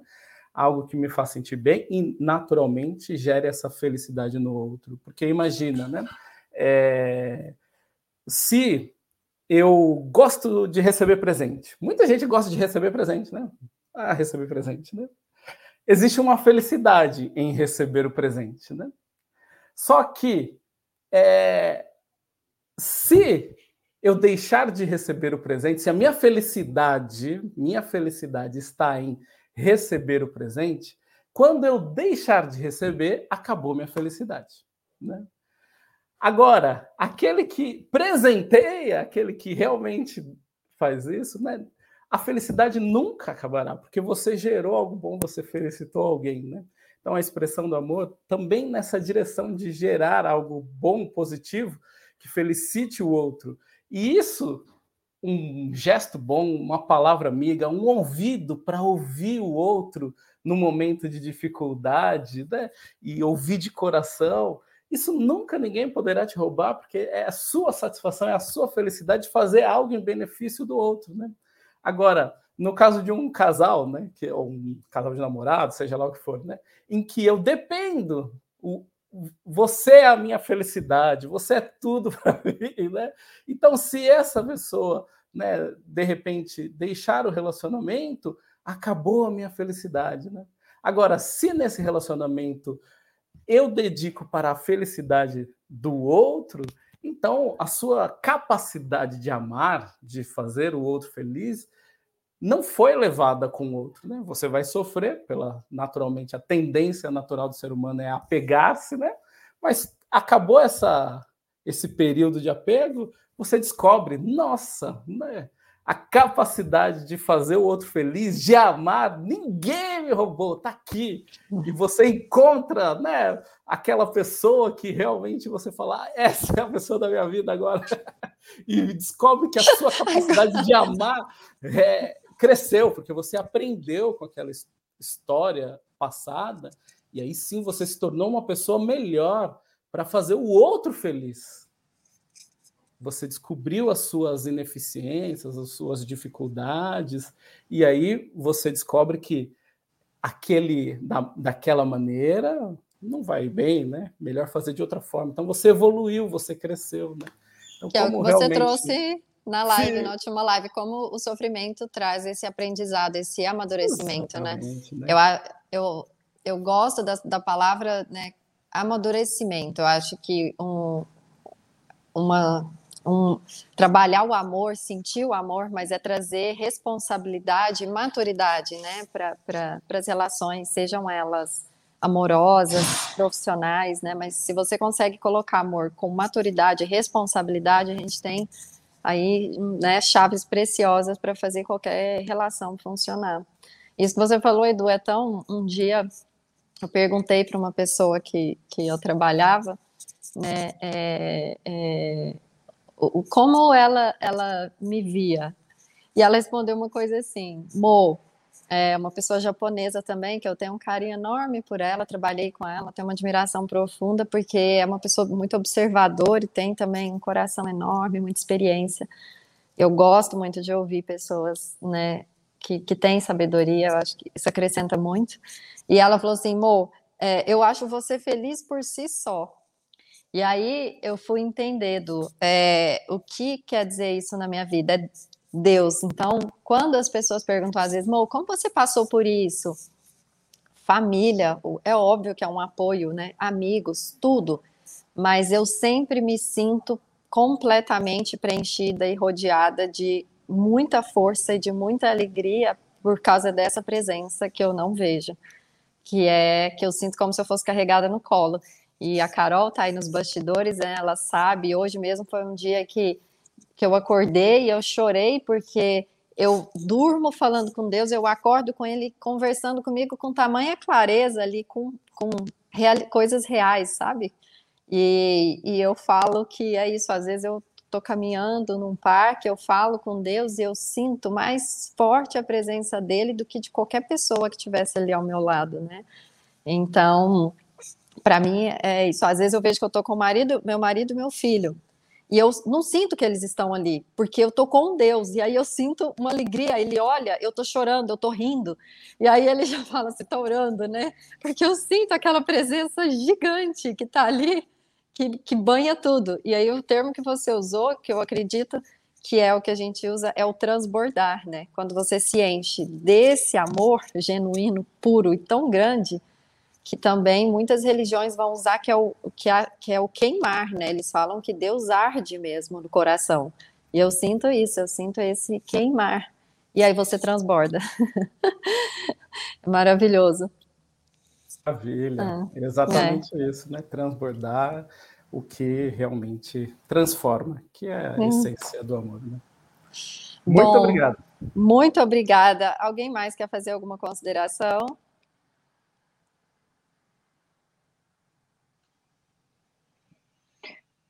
Não, só. Amor. É, Ah, Pode fala, falar, Sandy. Lucas. Não, não, vai lá, Não, por favor. falar. Não, eu ia falar que, gente, eu acho que eu saí com quatro páginas. Eu tô aqui junto.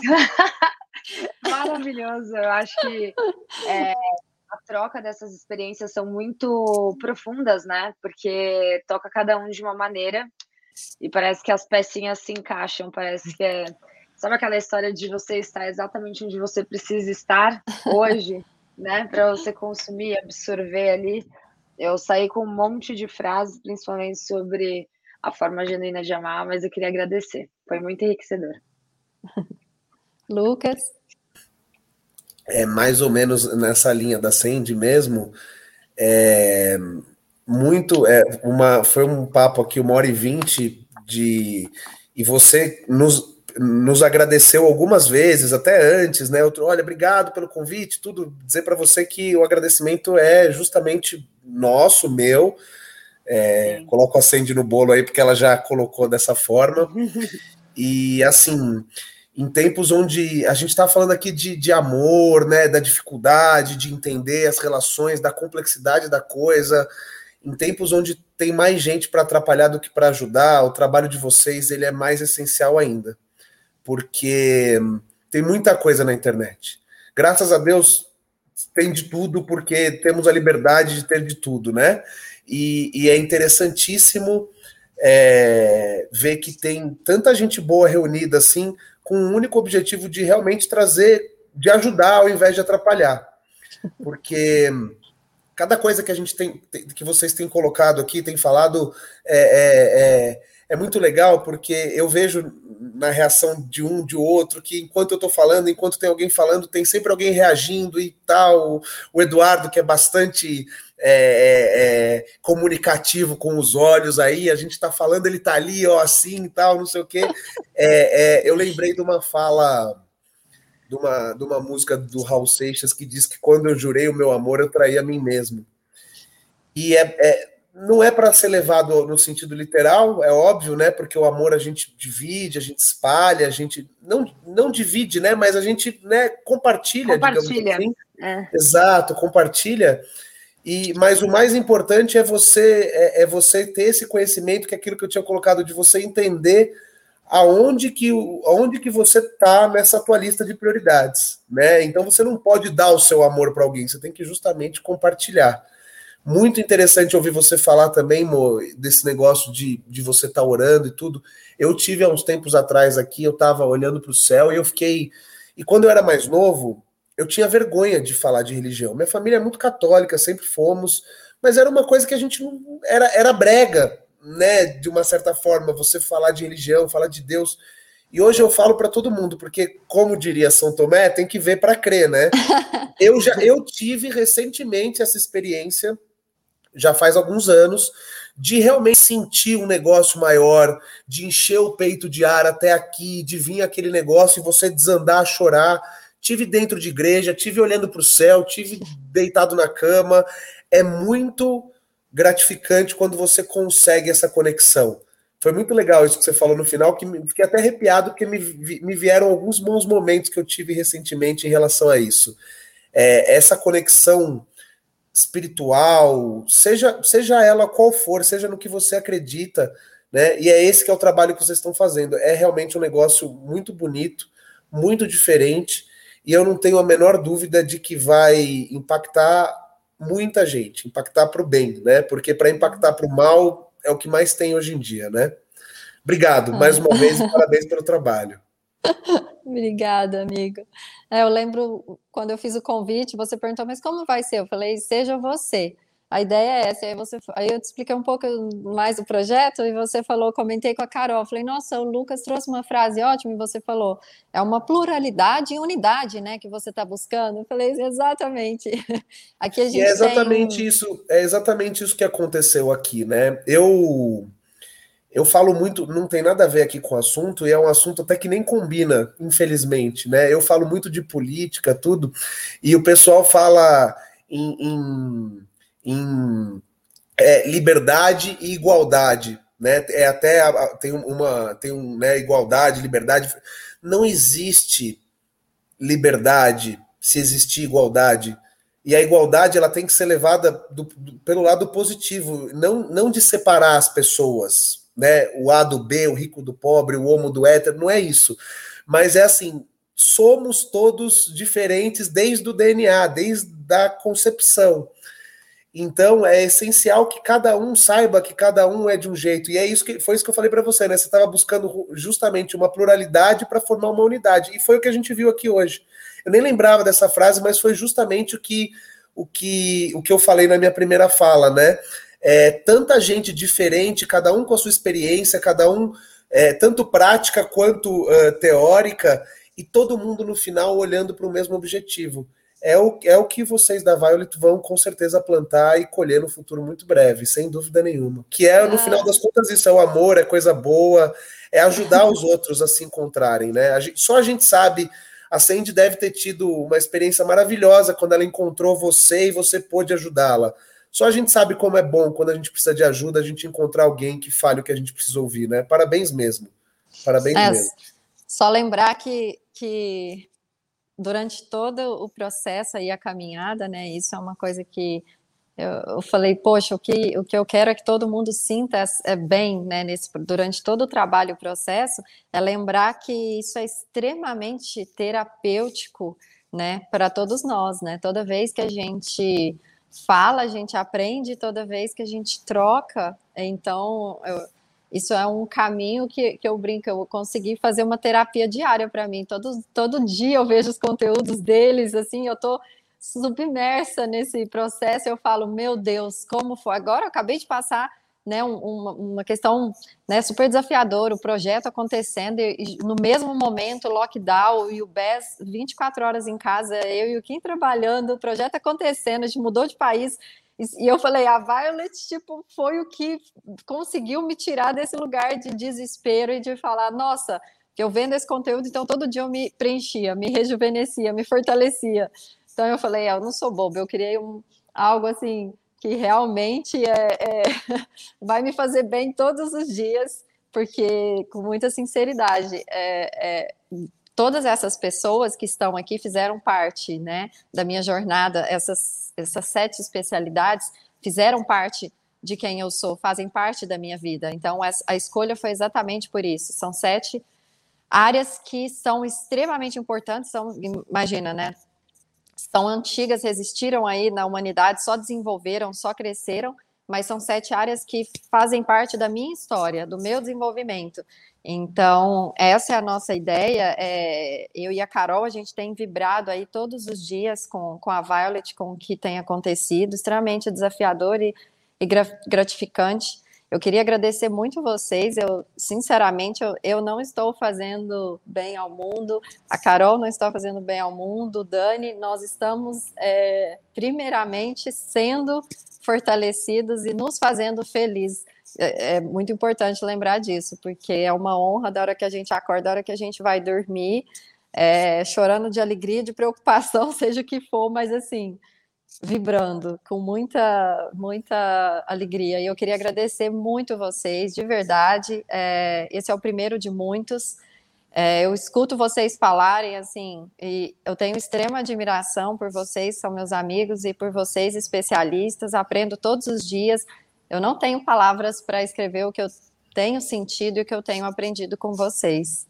Queria agradecer de coração e pessoal da, da inclusão. Para quem não sabe, a Violet é, né, é inclusiva.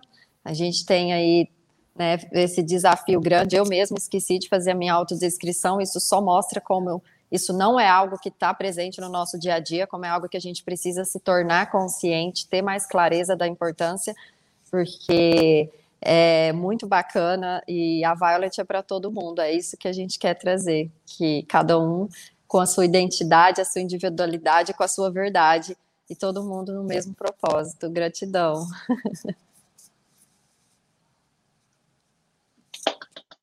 Aquelas. Você Não! Tanaka, querem fazer as últimas considerações? Douglas. eu não tenho nem mais palavras né, para poder falar aqui, mas gostaria de agradecer. É um prazer imenso fazer parte desse grupo, é, poder contribuir de alguma forma, mas principalmente é, uma coisa que eu aprendi na, na foi o verdadeiro sentido do encontro de saberes, né? É, geralmente, quando a gente vai colocar um ponto de vista, já é criticado ou apoiado, né? Sempre tem um lado A e lado B, né? Mas quando a gente consegue compartilhar ideias, independente se você é, concorda ou não, mas está disposto a ouvir e compartilhar o seu outro ponto de vista, isso faz com que é, todo mundo cresça, né? Todo mundo cresça. Então, eu acho que é, é foi o que aconteceu hoje, né? Ah, esse encontro de saberes, várias visões, várias experiências, compartilhando o mesmo assunto. Não sei se a gente chegou a alguma conclusão, mas eu acho que. Mas olha, Tainaka, a ideia é o, é o fazer refletir com certeza cada um em, em, chegou à sua conclusão, porque aí tá, não tem como, não tem como chegar. Cada um vai identificar, né, entender e chegar à sua própria conclusão. Não é, né? Isso é o mais importante. Isso é o que a gente é o fazer refletir mesmo, que é o típico da filosofia, né? É, a gente... Não, claro, claro.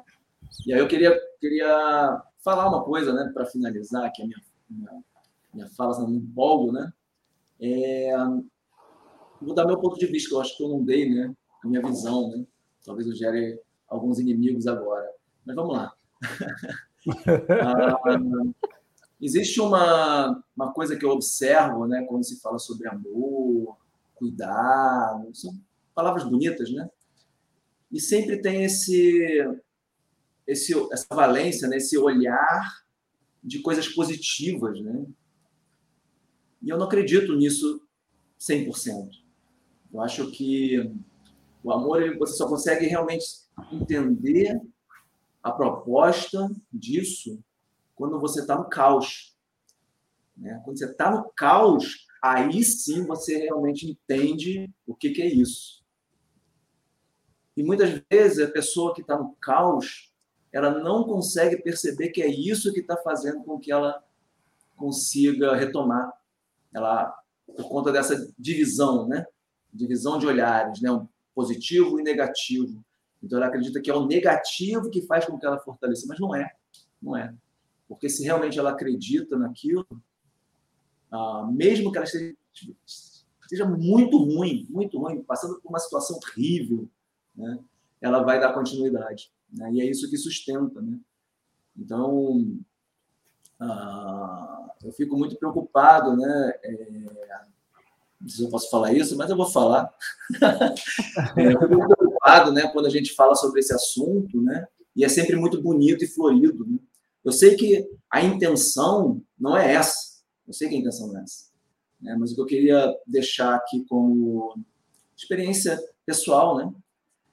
É que dá para a gente ficar bem sentir essa plenitude, sentir essa alegria, mesmo no sofrimento.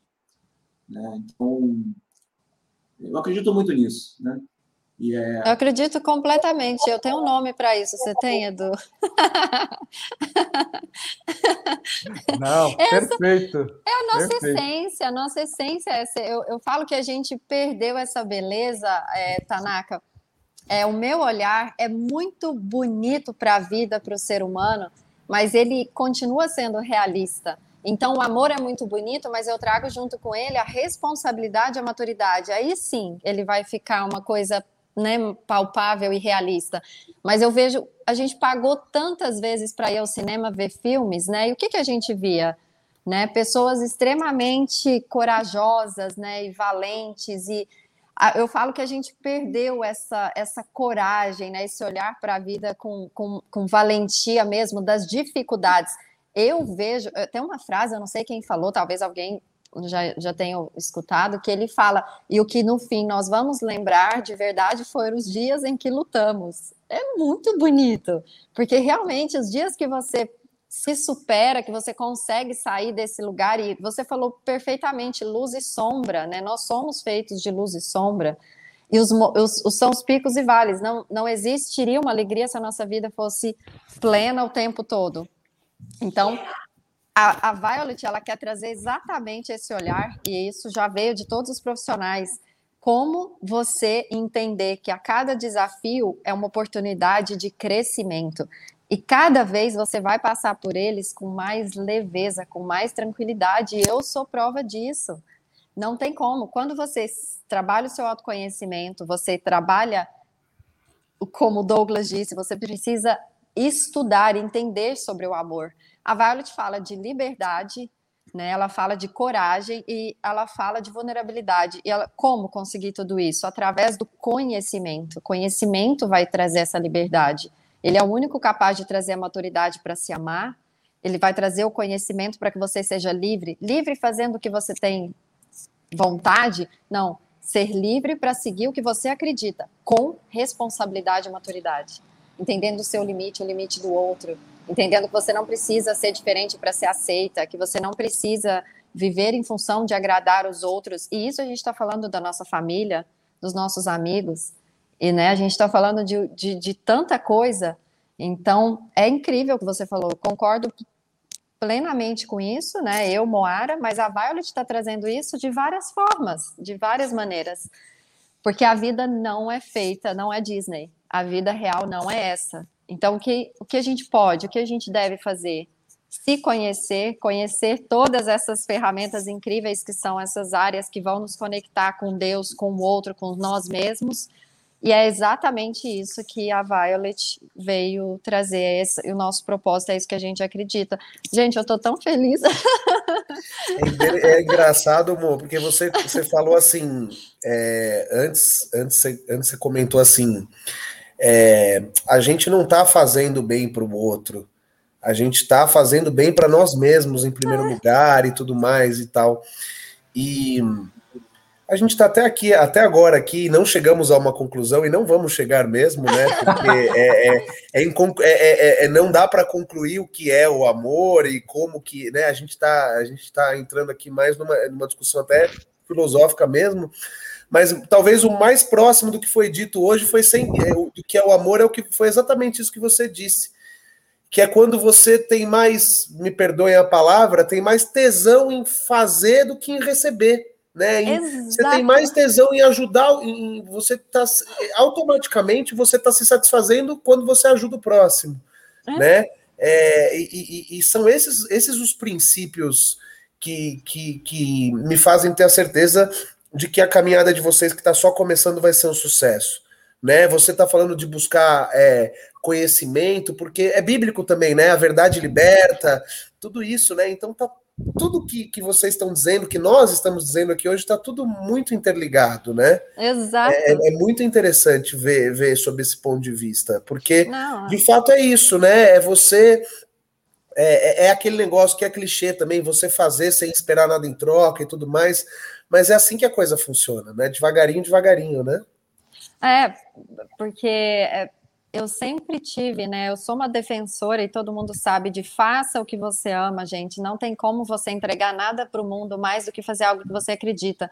E eu posso não, né, não necessariamente ser a melhor pessoa, né, para fazer aquilo, mas se eu estiver fazendo com tudo, dando o meu melhor, aquilo não tem como, vai ficar bom, né?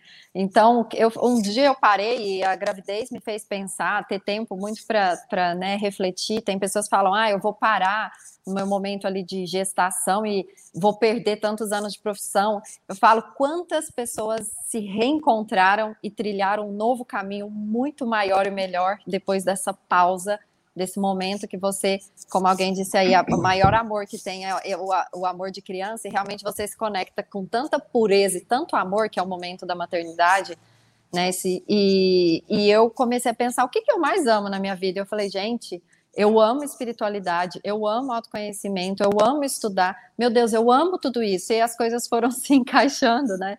E eu falei, é isso que, que eu tenho de, de, de, de melhor, né? E que eu vejo de melhor no mundo. Então eu só posso fazer isso, não tem outra coisa para eu fazer. E quando eu falo que eu tô fazendo primeiramente para mim, que todo dia eu e a Carol a gente acorda e o Dani eu vejo a vibração, a gente Tipo, não interessa, é de madrugada, você dorme tarde, você acorda super cedo, porque você não está vibrando, você não, aquilo está queimando dentro de você.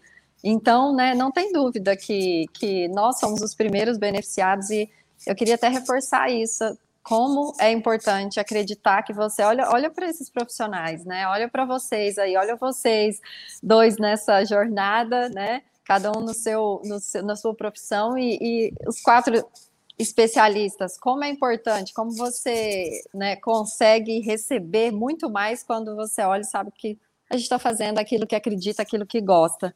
Então, eu queria realmente agradecer. Eu estou aqui mais uma vez é, preenchida, transbordando, e com certeza esse cavalo te vai trazer aí dia após dia, é, com esse amor, essa alegria aí na caminhada, essa unidade com cada um trazendo a sua verdade.